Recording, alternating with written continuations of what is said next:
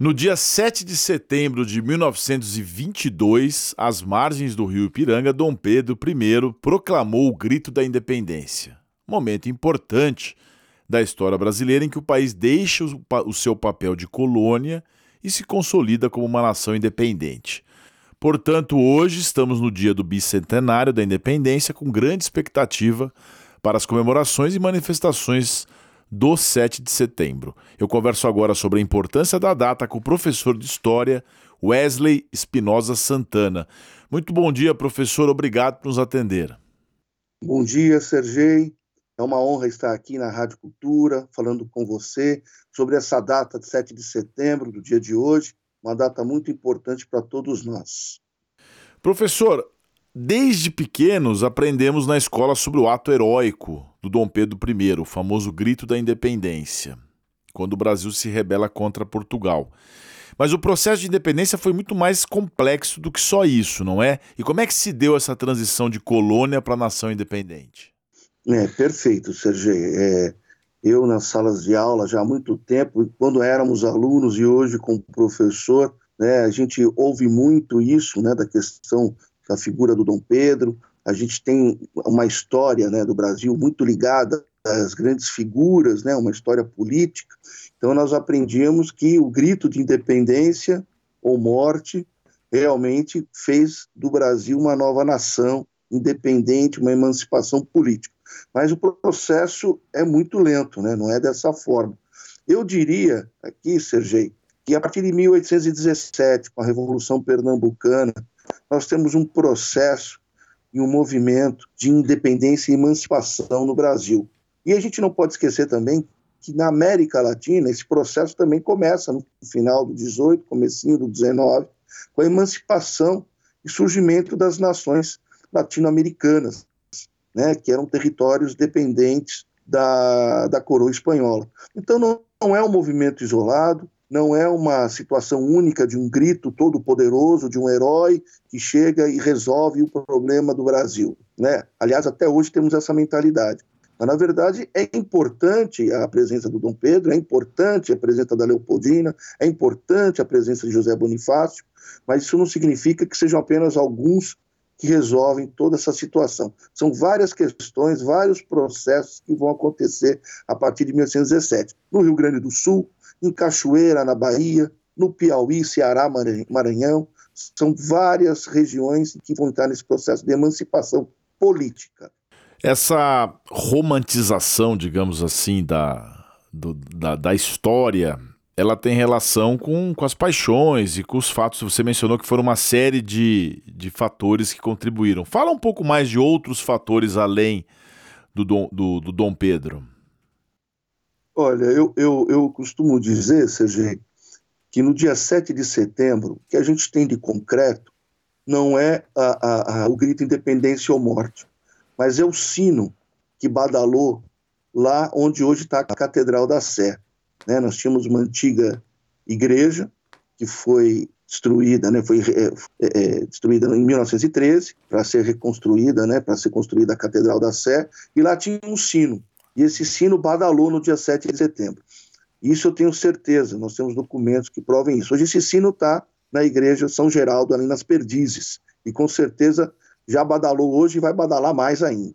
Esse dia é um dia muito importante, né, porque vai retratar, é, com o sino, badalado sino, não que é a independência do Brasil, mas todos os grandes acontecimentos, um casamento, um, um, uma morte, um nascimento de alguém importante ali em São Paulo, o sino badalava. Né? Então, no dia 7 de setembro, badalou o sino. O grito independência ou morte, a gente não tem registro sobre ele.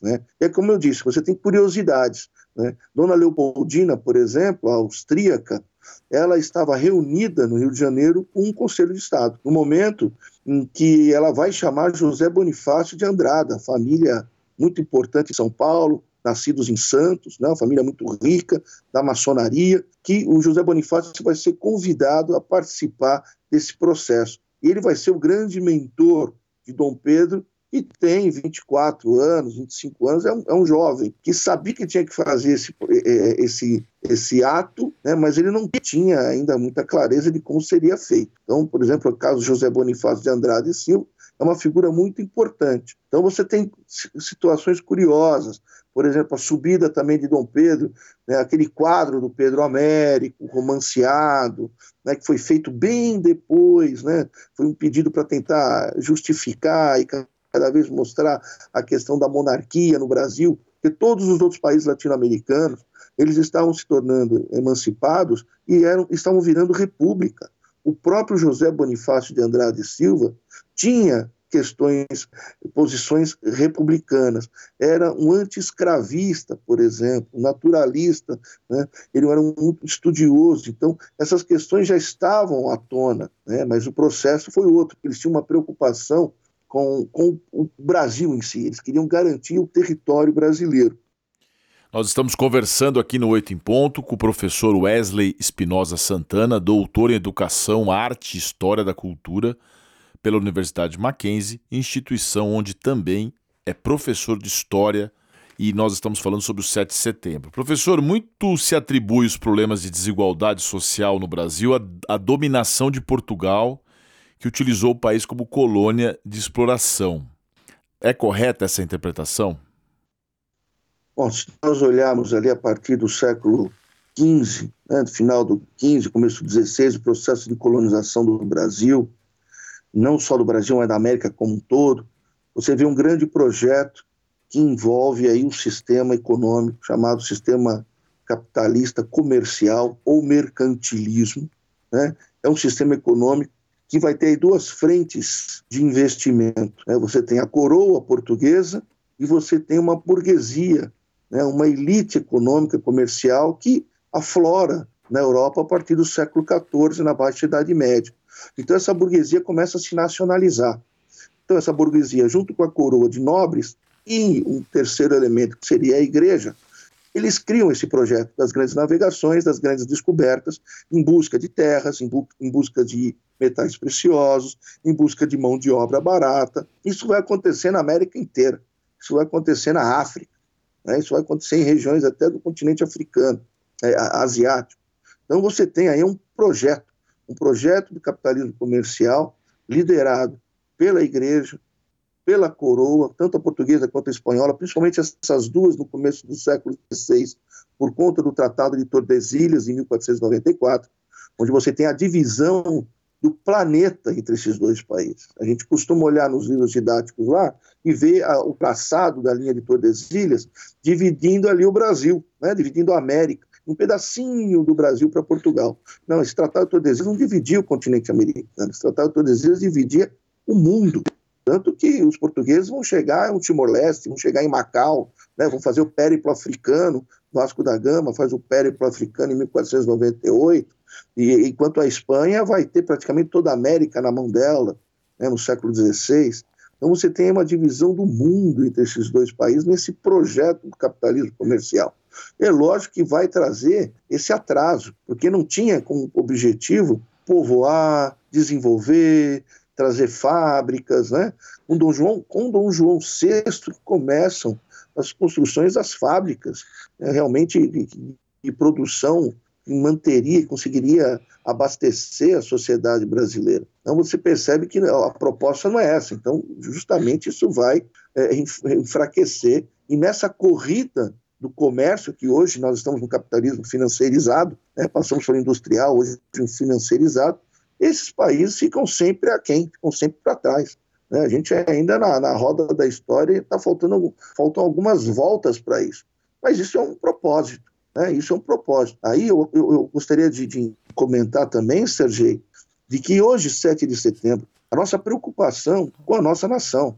Nós temos que ser brasileiros, temos que valorizar, temos que ser nacionalistas. Esse conceito de nacionalismo ficou muito confuso nos períodos de regimes autoritários que tivemos no Brasil, tanto com Era Vargas quanto com o regime militar. Então, deixamos de ser nacionalistas, porque acredita que isso aí tem a ver com autoritarismo. Autoritarismo é uma coisa, nacionalismo é outra. A valorização, por exemplo, da história do Brasil, Sergio. Eu sou professor há mais de 20 anos e a gente fica batendo na tecla com os alunos a história do Brasil. Você percebe que tem um, rechaço, você tem uma, um bloqueio em relação à história do Brasil. Então a gente tem aquela coisa ainda de não valorizar. Hoje nós estamos inaugurando Museu do Ipiranga. Ele foi construído depois, a tela de, da Independência ou Morte foi feita depois. Eles são símbolos que têm que ser valorizados, precisam ser valorizados para a gente garantir essa consciência nacionalista. Porque a briga lá fora não é fácil. A briga com os outros países, a disputa por comércio, a disputa por tecnologia, a disputa por grandes mentes, não é fácil. A gente vê isso nos dias atuais. Conversamos aqui no Oito em Ponto com o professor Wesley Espinosa Santana, doutor em Educação, Arte e História da Cultura e professor de História na Universidade Mackenzie. Professor, muito obrigado por sua participação aqui no Oito em Ponto. Um excelente feriado de 7 de setembro. Um abraço para você, Sergio. Obrigado à Rádio Cultura. E comemorem mesmo, né? Comemorem é memorizar com várias pessoas em grupo esse dia tão importante para a nossa nação, para o nosso povo. Obrigado, um abraço a todos. Um abraço.